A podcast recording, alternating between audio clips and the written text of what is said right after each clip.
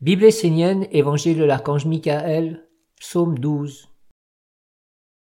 La force du cerf. Sur la terre, l'enfant de la lumière est semblable à une biche. Il fait sa demeure loin des regards. Dès qu'il voit les hommes approcher, il fuit par crainte d'être détruit par peur de ce qui peut lui arriver. Toi, homme, éveille-toi dans la vraie lumière et cesse d'être une biche. Effectivement, on peut voir la beauté et la douceur en chaque enfant de la lumière, mais la biche doit se transformer en cerf.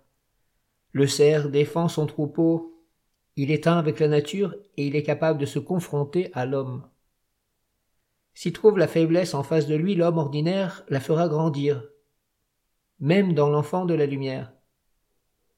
Si par contre il trouve l'homme sûr de lui et fort, non seulement il le respectera, mais il permettra en plus à cet homme de lui transmettre quelque chose.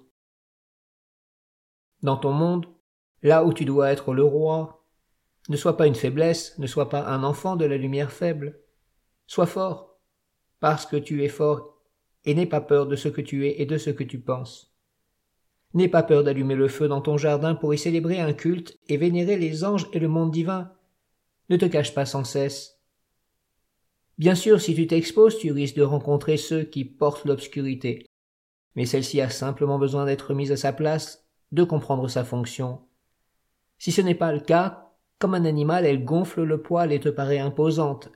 Elle se trouve pourtant dans ton frère comme une flamme qui n'est pas assez forte pour éclairer le monde.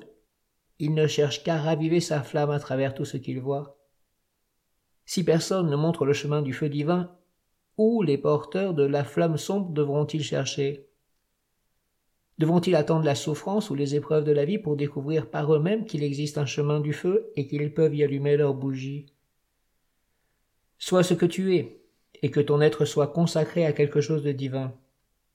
Sois agissant, sois fort, sois entier, et n'essaie pas trente-six chemins.